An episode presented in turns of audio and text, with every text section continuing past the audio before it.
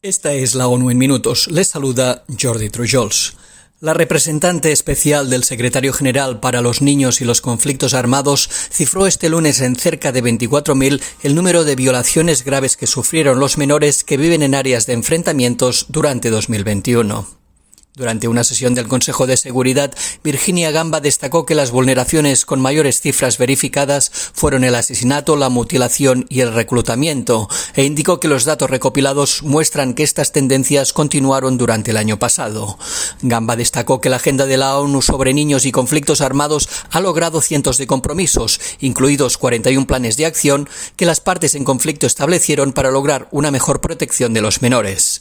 Entre los países que ya elaboraron planes de prevención Gamba mencionó a Filipinas e indicó estar trabajando con la República Centroafricana, Colombia, Mali y Sudán para establecer más compromisos de prevención.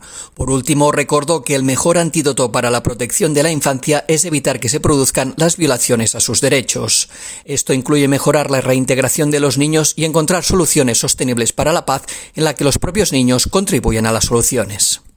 Un grupo de expertos de la ONU en Derechos Humanos pidió este lunes a la comunidad internacional que actúe contra la demolición y el precintado sistemático y deliberado de viviendas, desalojos forzosos y el desplazamiento arbitrario de palestinos en los territorios ocupados de Cisjordania. Según las cifras que manejan tres relatores especiales, solo durante el mes de enero las autoridades israelíes demolieron 132 construcciones palestinas en 38 comunidades de ese enclave. Esta cifra representa un aumento del 135% en comparación con el mismo periodo de 2022. Los expertos reiteraron su preocupación por la situación en Masafer Yata, donde más de 1.100 residentes palestinos siguen en riesgo inminente de desalojo forzoso. Los relatores concluyeron que los ataques directos contra hogares, escuelas y medios de subsistencia son solo intentos de recortar el derecho de los palestinos a la autodeterminación y de amenazar su propia existencia.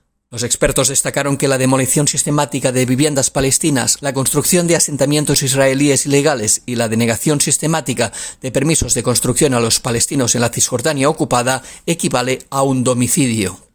Bajo el lema Radio y Paz, este lunes se celebra el Día Mundial de la Radio. La UNESCO considera a este medio de comunicación como un actor importante y una parte esencial del mantenimiento y la transición a la paz, y también destaca su función de fijar la agenda y prestar servicios esenciales sacando a la luz temas de interés.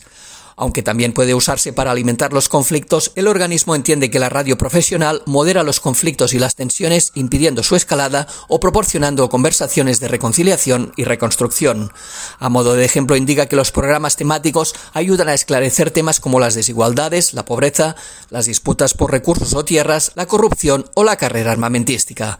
Por ello considera que la radio profesional independiente refuerza la democracia y sienta las bases de una paz duradera y que debería incluirse más a menudo en las estrategias de prevención de conflictos y de consolidación de la paz.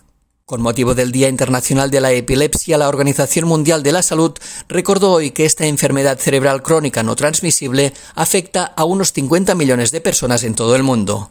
La conmemoración brinda la oportunidad de concienciar sobre la epilepsia qué es, cómo puede tratarse y qué hace falta para llevar el tratamiento a todas las personas que lo precisan.